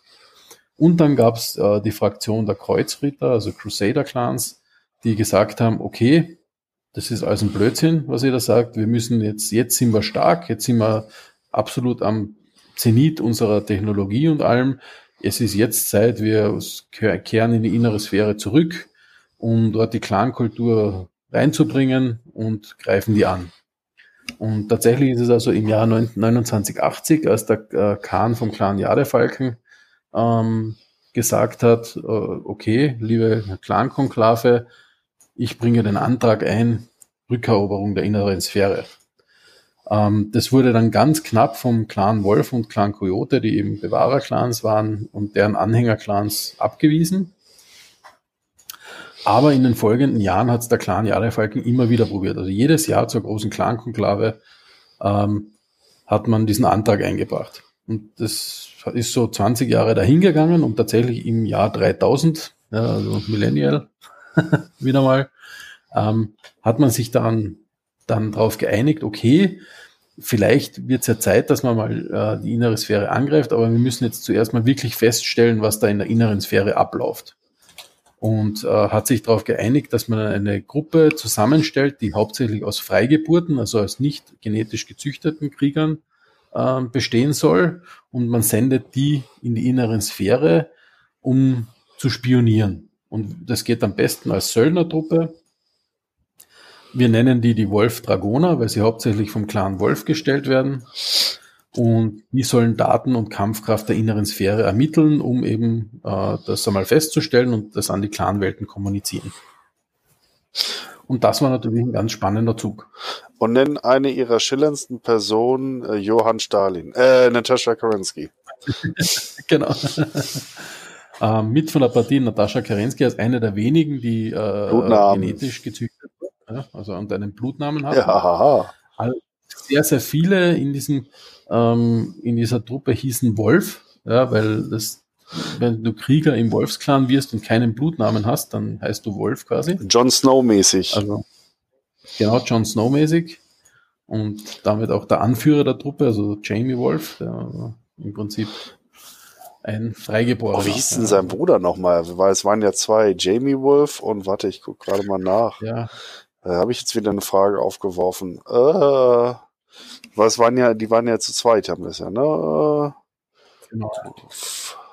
Ich habe es jetzt vergessen. Günther. Genau, Günther Wolf. Ihr verarscht mich doch jetzt, oder? Nein, nein, wir verarschen ihn nicht. Der hieß Nein, Joshua, Joshua Wolf hieß er. Ah, okay, ja, genau. genau. Ja. Und der hat gerne okay. an den Joshua Tree gepinkelt. Genau. Und, und, und in den ersten Jahren waren die Wolf-Dragoner also wirklich sehr, sehr äh, kommunikativ und haben immer wieder an die Clans zurückgesendet, ähm, was halt so ähm, passiert und was, was so los ist in der inneren Sphäre. Ähm, und das hat die ganzen Sympathisanten der Kreuzritter umso mehr angestachelt, weil genau natürlich in den Jahren so zwischen 3000 und 3040, ähm, wo die Wolfdragoner sehr, sehr aktiv waren, ähm, waren natürlich die letzten Nachfolgekriege im vollen Gange. Ja, da war dann, äh, wie wir im letzten ähm, Podcast ja auch gehört haben, dann auch der, der Krieg mit äh, Hanse Davion etc., die, die ganzen Dinge, die da abgelaufen sind. Ähm, und das haben sie natürlich alles zurückberichtet äh, an die Clanwelten und die haben dann gesagt, ja, das, das sind noch immer die gleichen Idioten, da werden auch noch, noch mal 100 Jahre nichts ausrichten. Ja.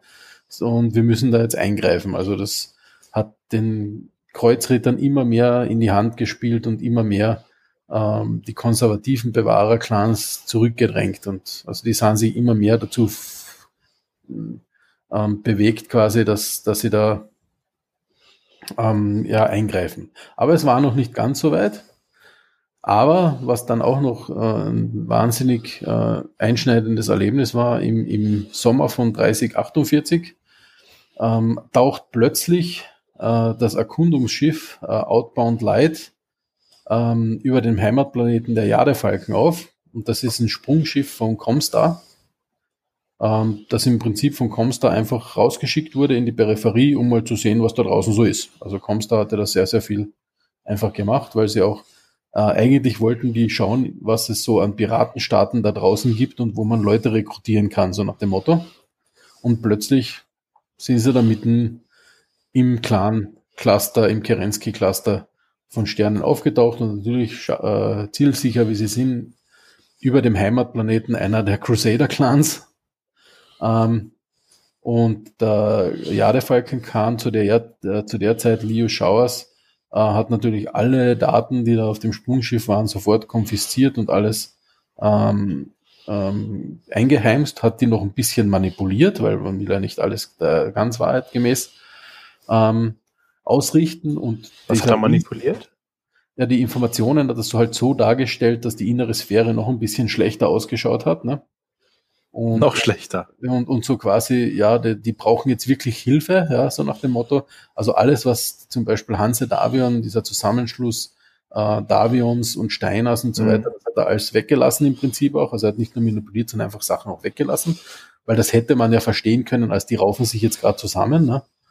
Ähm, und solche Dinge, also das hat er einfach ja, gekickt quasi aus den Informationen und ist damit in die große Konklave und hat quasi gesagt, ich habe dieses Sprungschiff erobert, ole ole, ich bin der Beste und ich habe die ganzen Informationen und wurde dann vom großen Konklave zum Ilkan gewählt. Also und damit war erstmals ein, ein Kreuzritter Ilkan der Clans und quasi der Anführer und hat ihm gesagt, okay, er ruft als Ilkan die sogenannte Operation Revival auf und ähm, und fällt jetzt einmal in die Peripheriestaaten ein, weil eben es war, gab es so ein paar kleine Peripheriestaaten. Ähm, die löschen wir einfach mal kurz aus ja, und bereiten die Versorgungswege vor, um die Eroberung der inneren Sphäre zu beginnen. Und die anderen Khans ähm, haben dann schon so viel Sympathie dafür gehabt, dass sogar eben einige der, der Bewahrer-Clans geflippt sind und gesagt haben, okay, Ilkan, Leo Schauers, du hast recht. Ähm, wir müssen jetzt wirklich da rein in die innere Sphäre und damit war quasi die Invasion der inneren Sphäre Programm. Was sie ein bisschen verwundert hat zu der Zeit war, dass sie schon ein, zwei Jahre plötzlich nichts mehr von den Wolfdragonern gehört haben. Und so ging das Ganze dann, die, die Invasion quasi hat dann ihren Lauf genommen. Ja, das war so die, die Geschichte der Clans bis, bis zur Invasion quasi. Eine sehr, sehr schräge Geschichte, mhm. wie ich finde, ähm, weil, weil man teilweise deutlich erkennt, dass äh, man eigentlich hinten angefangen hat mit der Geschichte. Also man hat ja im Prinzip zuerst mal die Clans erfunden, wie sie sind, also mit diesem Kastensystem und gezüchtete Krieger und wahnsinnige Technologie und hat dann die Historie ja im Prinzip dann gedoktert. Ne? Ja, da, dafür ist es ja ganz ja. gut geworden, muss man wirklich sagen. Ne? Und, und äh, was man halt irgendwie gebraucht hat, das war so Anfang, äh, also um, um 1990 herum, als die Clans dann im, im Lore von Battletech aufbrauchten, einfach mal einen Tempowechsel, weil vorher äh, war ja die Nachfolgekriege, 300 Jahre nahezu Stillstand, auf einmal die geniale Heirat zwischen Hansa Davian und äh, Melissa Steiner, das Federated Commonwealth war geboren, damit der Superstaat und im Endeffekt wäre es nur noch eine Frage der Zeit gewesen, nachdem sie, dass sie das alles wieder vereinen, dann hätte es ein unter David und Steiner Herrschaft einen neuen Sternenbund gegeben, der wahrscheinlich dann irgendwann bei einer nachfolgenden äh, Generationen irgendwann wieder zerbröselt wäre, dann wäre es wieder von vorne losgegangen.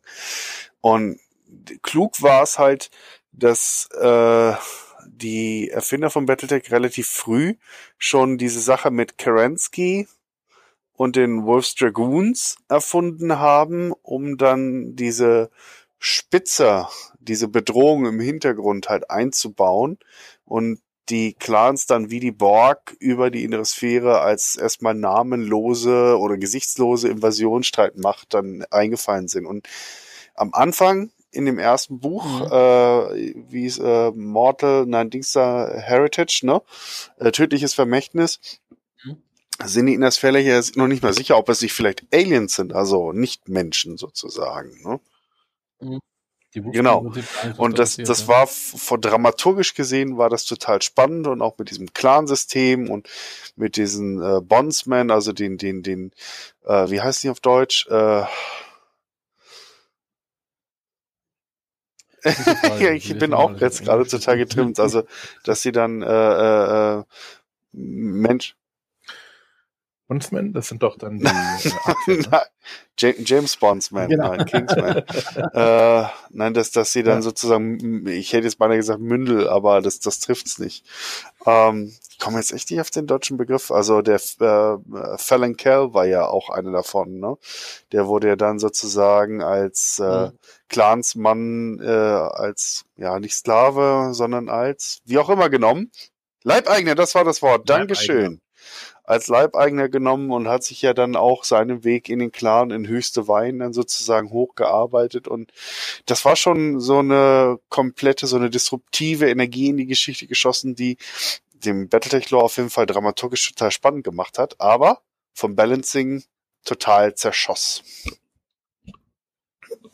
Mhm. Na, sie ja, hätten sie halt stärker machen können durch praktisch normal, also nicht dreifach. Ich schätze mal, sie sind Man sagt, in Tonnage gesehen haben wir Wie? damals immer gesagt 30, 25 NSFR-Maschinen zu Clan-Maschinen 3 zu 1. Also man musste dreimal so viel mindestens haben, um, mhm. um eine Chance äh, zu haben, weil es sind ja nicht nur die, die Geschwindigkeit der Maschinen, die Waffenreichweite äh, und äh, es sind ja auch die Würfelwerte durch die Pulslaser, durch die Klana-Piloten, durch den Targeting-Computer und der Schadensausput ist im mhm. Schnitt einfach wesentlich höher. Ne?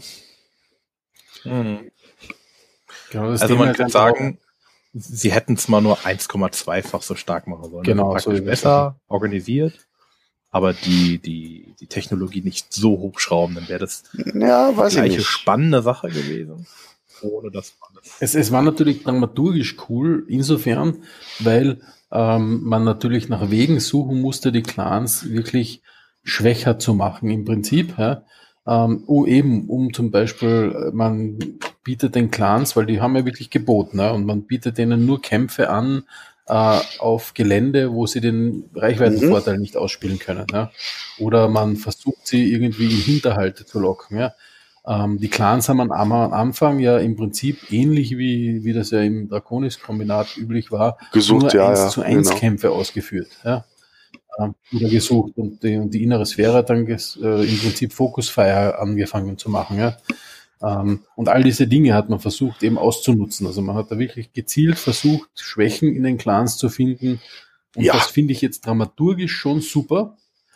Beim, beim Brettspiel ist es natürlich sehr, sehr schwierig, ähm, weil man muss natürlich aufpassen, dass man, wenn man jetzt Szenarien baut, ähm, auch auf der Platte eben nicht, äh, wenn man dann eine, weiß nicht, eine Schneise macht, wo man, wo man zuerst mal zwei Kilometer über off offenes Feld hexe muss, ja, ähm, dann hat man, dann kann man auch mit der fünffachen Kraft angreifen. Ja. Die werden, das ist eine Shooting Range für Kleiner, ne?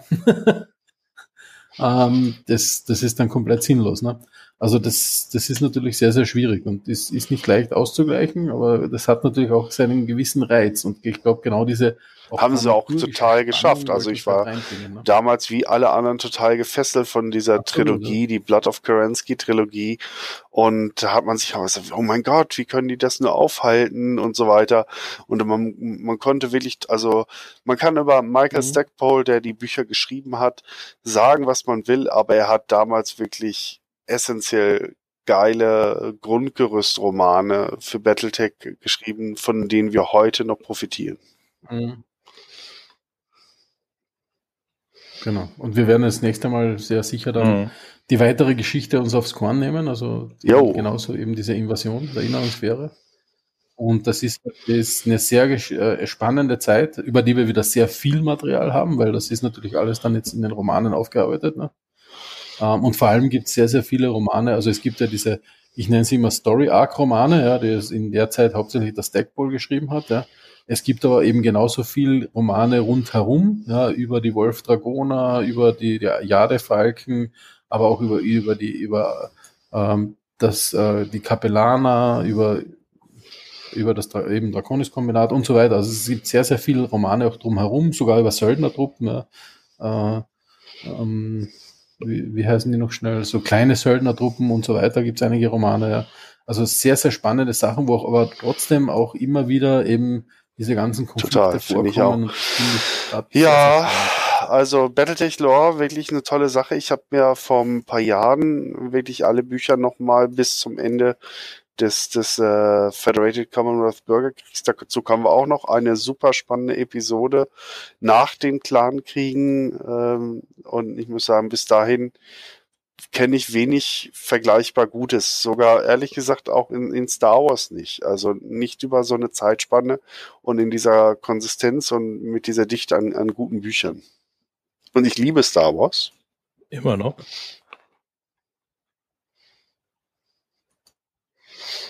Absolut, also es ist absolut, ja. Also ich, ich finde auch nach wie vor, also auch bei Star Wars zum Beispiel, ähm, äh, eines meiner absoluten Lieblingsvideospiele, da kann, können noch viele oh, ja. MMO wie, und also zwei auch. Ja, klar. nicht äh, mithalten, ist Knights äh, Es gibt in Star Wars, Genau, es, ist, es gibt ein, äh, es gibt viele Inseln in, in Star Wars, die, die wirklich sehr geil sind, ne? Aber man merkt halt einfach diesen, also früher hat man sich ja der Illusion hingegeben, dass George Lucas äh, alles äh, supervised und, und, und darauf achtet, dass es in sich stimmig ist, aber durch diese enorme Menge an Autoren, die da gearbeitet hat, an Büchern, Comics, an Fernsehserien, an Filmen und so weiter, ist es ja mittlerweile echt wahnsinnig aus den Fugen geraten, finde ich. Und sie hatten, Disney hat jetzt probiert, mit ihrem Kahlschlag da wieder ein bisschen Grund reinzukriegen, mhm. haben dabei aber auch sehr viele schöne Sachen dann halt zumindest degradiert, ne? Gekillt nicht, aber degradiert. Und das finde ich halt bei Battletech, weil es eben nicht ganz so große IP ist, nicht so eine ganz so große äh, Marke, war man in der Lage, diesen Garten doch noch relativ gut zu hegen und zu pflegen und das schätze ich wirklich sehr. Mhm. Mhm, das stimmt, ja. ja. Ist eben einfach, weil es eine ja, kleinere Ich glaube, storytechnisch ist, die jetzt gar nicht kleiner. Machen, ne? Von den Umsätzen her ist sie kleiner. Oh, doch, ist deutlich. Mein, Ey, ey, genau, wenn du, wenn du mal alle Star Wars Bücher, Comic also und so weiter auf einen Haufen legen würdest und die Battletech rechts daneben, also. da,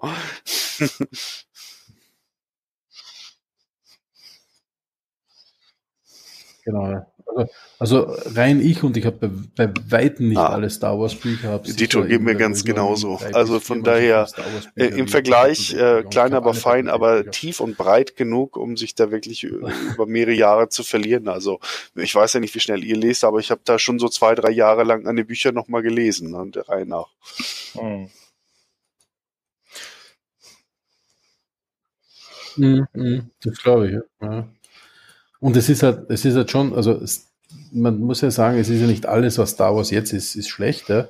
weil gerade in den Büchern und Comics versuchen sie schon sehr nee. eben wieder ein bisschen Klasse statt Masse zu machen, weil Legends war schon oft sehr viel Masse dabei auch. Ne?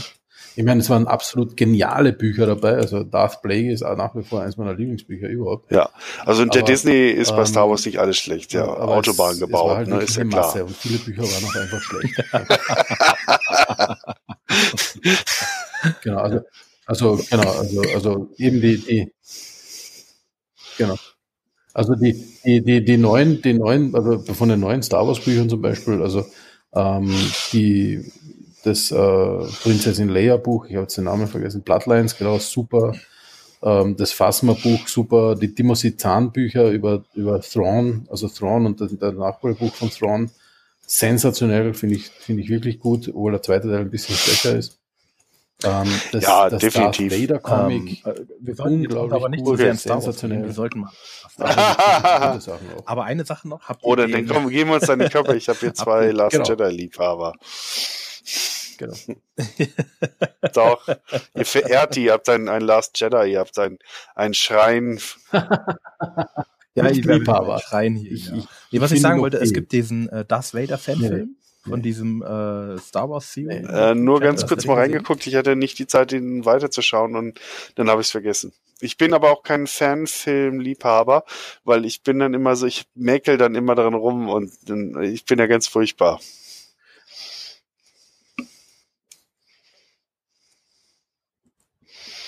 Ja. Nee, also, also für einen Fanfilm ist das Production Value von dem Film extrem gut. Also ich habe ihn geschaut.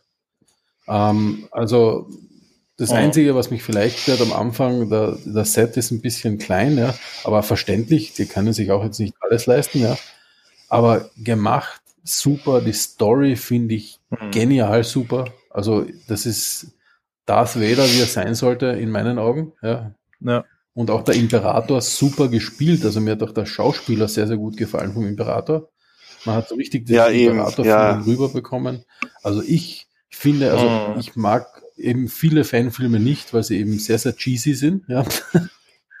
ähm, und der Film hat das absolut nicht. Also der ist wirklich super mhm. gemacht. Man merkt, dass da professionelle Schauspieler sind, ein professioneller äh, ja, Regisseur. California da ähm, der ja auch in, in, in, in Hollywood studiert hat, äh, oder nicht in Hollywood, aber am UC äh, Film, auf der UC Filmschule, auf dieser kalifornischen.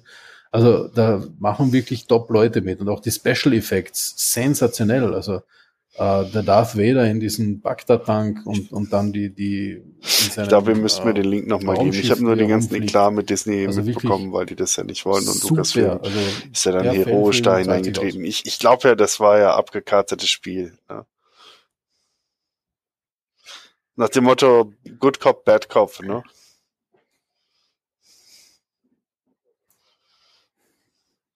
Bestimmt, garantiert. Kann sein, Kann sein nochmal. Mhm. Okay, also ähm, haben wir noch irgendwas zu dem Clans vergessen? Genau. Also wir haben natürlich versucht, wir haben natürlich versucht, das irgendwie ähm, in ein Schema zu pressen, ja, ähm, damit wir da auch in einer Stunde oder so, in eineinhalb, durchkommen. Ja.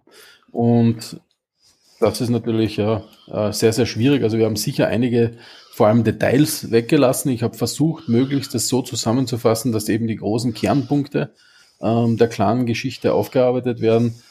In vielen Bereichen gibt es sicher noch kleine Details, die man dazu erzählen kann. Ja.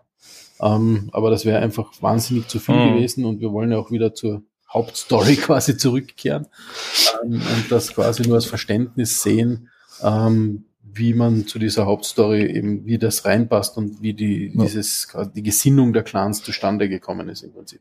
Ja. Hätten wir das selber auch bei den Fair gemacht in der Tiefe, dann wären wir jetzt immer noch irgendwo, keine Ahnung, 2600 ja, oder genau so. Also von daher, das kann sich bringen.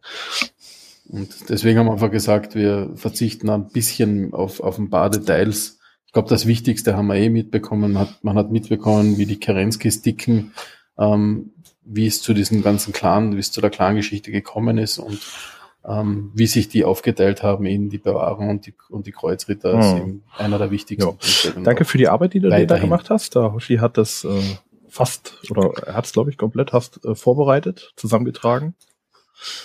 Ähm, sehr gut, danke dafür. Ja. Ähm, wir danken alle für sehr, sehr die gerne. Geduld, auch wenn es dieses Mal mit 1,38 oder 1,40, wenn wir jetzt fertig sind, etwas länger ist. Dafür haben wir es äh, grob fallabschließend besprochen. Und